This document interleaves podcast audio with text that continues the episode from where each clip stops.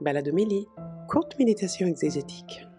Bonjour, je suis le Père Éric Morin du diocèse de Paris, du Collège des Bernardins, et je vous propose un quart d'heure de balade exégétique à partir des textes de dimanche prochain, troisième dimanche de l'Avent, qui vont nous présenter la venue du Messie comme étant euh, l'occasion d'un changement de situation, d'un retournement de situation. Par sa seule présence, le Messie est celui qui retourne et renverse euh, les situations. Et là-dessus, la première lecture du livre d'Isaïe est très, très claire. Le désert et la terre de la soie vont pouvoir se réjouir, euh, le pays aride va pouvoir fleurir euh, et être couvert de, de fleurs des champs. Et donc on annonce une joie, on annonce une transformation, puisque le boiteux bondira comme un cerf et la bouche du, muet, du muet pardon, criera de joie. Et ça, c'est, euh, tel que la liturgie nous invite à, méditer ce texte, c'est la venue du Messie qui fait ce retournement de situation. Qu'en est-il euh, dans le livre même d'Isaïe et la place euh, de ce passage?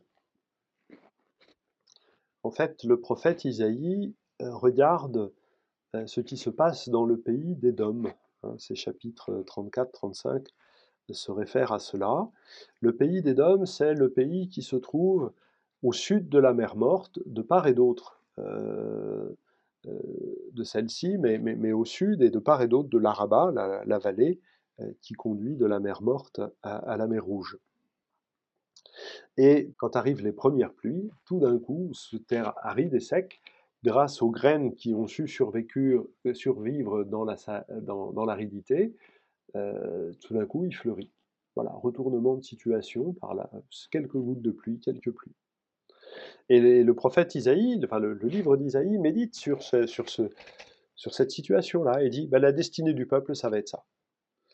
La, Terre sainte, quand on la regarde bien, elle dit quelque chose de l'histoire du peuple. L'histoire du peuple, ça va être ce retournement de situation, là où tout paraît aride, sec, stérile, euh, impossible. Eh bien, euh, ça va fleurir, ça va resplendir, et euh, les miracles qui sont mentionnés, les guérisons euh, pour euh, les aveugles, les sourds, les boiteux, les muets, ce sont des guérisons qui vont rendre le peuple capable de se mettre en marche. Ce, texte est écrit vraisemblablement pendant la période de l'exil, quand il s'agit d'inviter le peuple à quitter Babylone pour qu'il puisse vivre un nouvel exode, ah oui, s'ils sont aveugles, ils vont pas trouver le chemin. S'ils sont sourds, ils vont pas entendre Dieu qui les appelle. S'ils sont boiteux, ils vont pas avancer. S'ils sont muets, ils pourront pas louer pour vivre justement l'expérience de l'Exode. Eh bien, l'intervention de Dieu, c'est de rendre son peuple capable de faire ce qu'il lui demande. Il lui demande de revenir, de retourner dans la terre d'Israël, de s'y installer, d'être ainsi le signe de sa bénédiction, de sa sagesse, de sa force, de sa puissance. Et va le rendre capable de ce qu'il lui propose de faire et de vivre. Il y a deux thèmes qui accompagnent ce retournement de situation. Celui de la vengeance, hein, euh, de manière assez, assez forte, hein, c'est voici votre Dieu, c'est la vengeance qui vient, la revanche de Dieu, il vient lui-même et va vous sauver. La vengeance de Dieu, de dire que c'est pas bien de se venger, bon, que Dieu seul aurait le droit. C'est pas tout à fait ça non plus. Euh, Israël, c'est son peuple. Quand Israël a été déporté, les rois des nations se sont accaparés le peuple de Dieu. Ils ont exercé sur ce peuple une influence tyrannique qui fait que Dieu ne pouvait plus protéger son peuple, à tel point que le peuple avait même du mal à croire que son Dieu vive toujours. La mythologie de l'époque supposait que quand deux peuples se font la guerre, leurs dieux se font la guerre et le peuple qui a perdu, c'est que son Dieu est mort, tout simplement. Et donc Dieu va se venger en ce sens qu'il va réaliser son droit sur le peuple d'Israël. C'est son peuple à lui, euh, sa propriété privée, euh, son apanage, si on veut parler en termes médiéval. Voilà, c'est à lui ce peuple. L'alliance consiste à ce que vous soyez mon peuple et moi je serai votre Dieu. Euh, la défaite d'Israël et la victoire de Nabucodonosor et l'exil en Babylone ont rompu cela, Et Dieu va rétablir cette situation, va rétablir son droit d'être le Dieu d'Israël. Le deuxième thème, ils sont vraiment au contrepoint l'un de l'autre, c'est celui de la joie, qui transpire quand même dans, tout ce texte. Euh, la joie du peuple de Dieu à euh, laisser Dieu faire pour que l'alliance se réalise, que la bénédiction se réalise. Ce troisième dimanche de l'Avent est traditionnellement le, temps de la joie, non pas de la joie comme un sentiment fugace ou passager, mais de la joie comme une décision, une décision d'être, une décision de s'émerveiller de la présence de Dieu. Euh, puisque c'est toi, Seigneur, je décide d'être heureux d'aller à ta rencontre.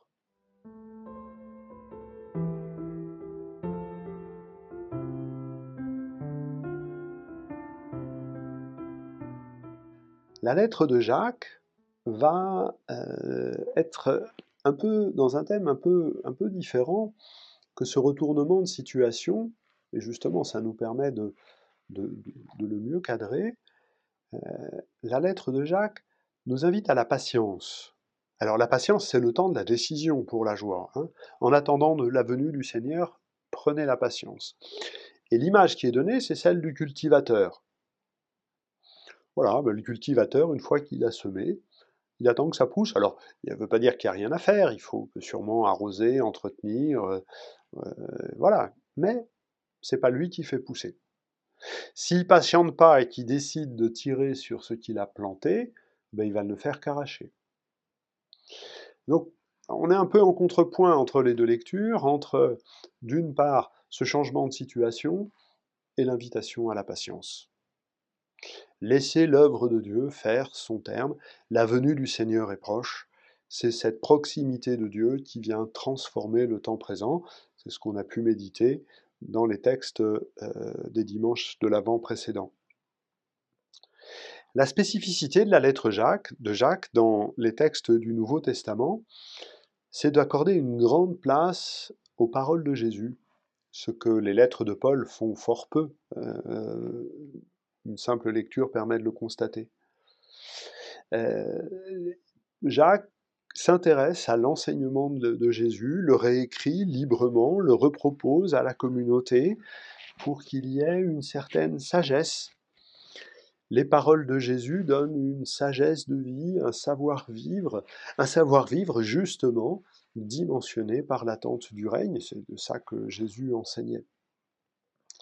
Et les, ces paroles de Jésus euh, sont, interprétées euh, aussi, et on voit bien comment la communauté a accueilli les paroles de Jésus qui disaient Oh, oh, il y a urgence à s'occuper du règne. Puis, après la résurrection de Jésus, bah, ça tarde un tout petit peu. Et donc, il faut reprendre le thème de l'urgence et en faire un thème de la patience. Et euh, les deux thèmes ne se séparent pas l'un de l'autre être dans l'urgence et être capable de patience, ça n'est pas nécessairement contradictoire. Euh, ce qui est urgent nécessite que l'on prenne du temps pour le mettre en place. L'enseignement des apôtres, reprenant les paroles de Jésus, va du coup inverser le terme, on a ça dans la lettre de Pierre, où l'apôtre dit ça n'est pas Dieu qui tarde, c'est lui qui prend patience pour que vous soyez prêts. Et il reprend les exemples de la, moisson.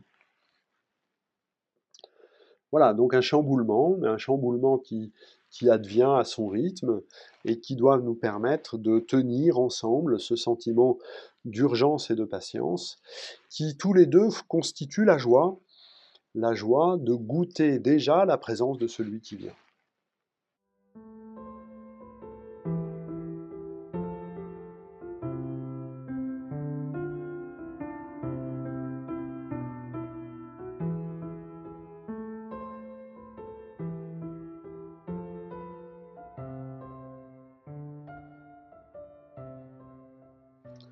Dans cette perspective, l'Évangile nous raconte un épisode qui concerne Jean-Baptiste et qui nous montre euh, Jean-Baptiste désarçonné par Jésus.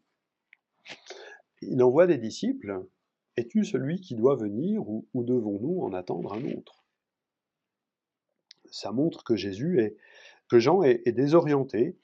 Ben, le portrait qu'il nous faisait euh, de, Jésus, c'est être un Messie serviteur de justice, et, de justice avec le sens du juge qui tranche, qui condamne aussi quand il le faut.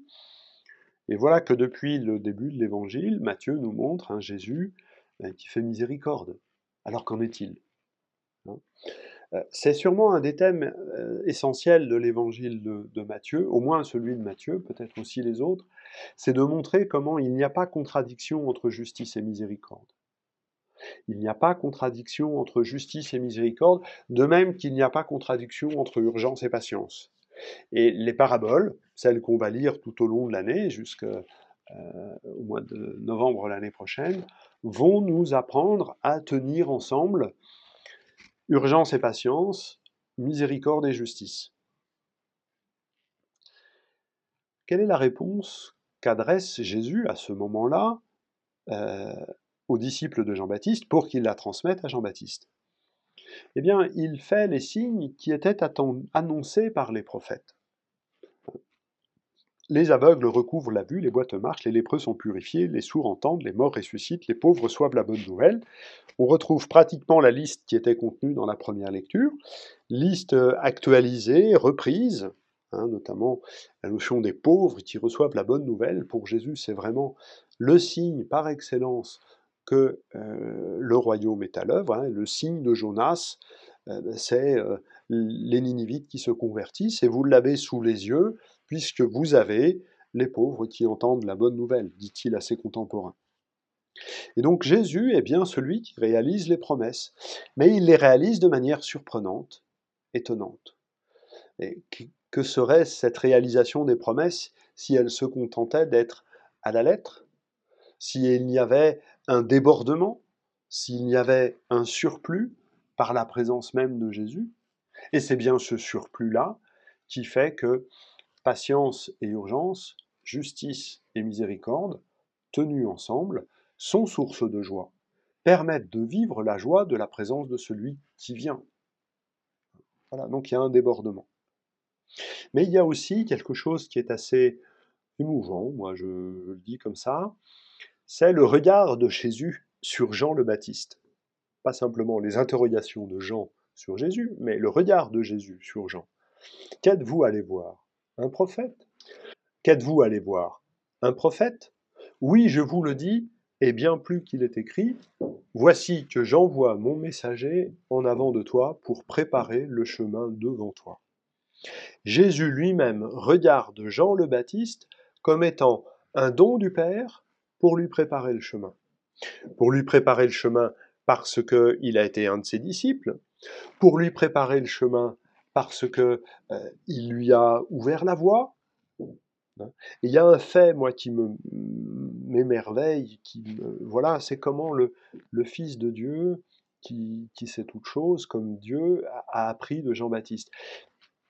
On ne parle pas, Jésus ne parle pas de sa mort avant la mort de Jean-Baptiste, dans tous les évangiles. Comme si la mort de Jean-Baptiste était pour Jésus l'ouverture d'un chemin par lequel il accueille de son Père, on va pas dire il comprend, mais il accueille de son Père que sa mort est le chemin par lequel il va faire son œuvre messianique, œuvre de justice, œuvre de vérité, œuvre de paix. Jean-Baptiste a bien été le messager qui a ouvert la route euh, par le baptême, par euh, euh, d'autres choses peut-être, mais surtout par sa mort, puisqu'il apprend à Jésus ainsi qu'une mort peut avoir du sens. Et qu'ainsi Jésus va entrer progressivement dans l'acceptation de livrer sa vie aux mains des hommes pour que le troisième jour ressuscité, il puisse donner la vie à tous. Jésus a eu besoin d'être initié. Et c'est Jean le Baptiste qui le fit. Voilà pourquoi il est dit être le plus grand de tous les hommes, personne ne s'est levé de plus grand que Jean-Baptiste, mais c'est pas lui qui tient la porte du royaume. C'est pas lui qui tient la porte du royaume. Celui qui tient la porte du royaume, ben, c'est le Christ. C'est lui qui a été désigné pour cela par le Père dans le mystère de la résurrection.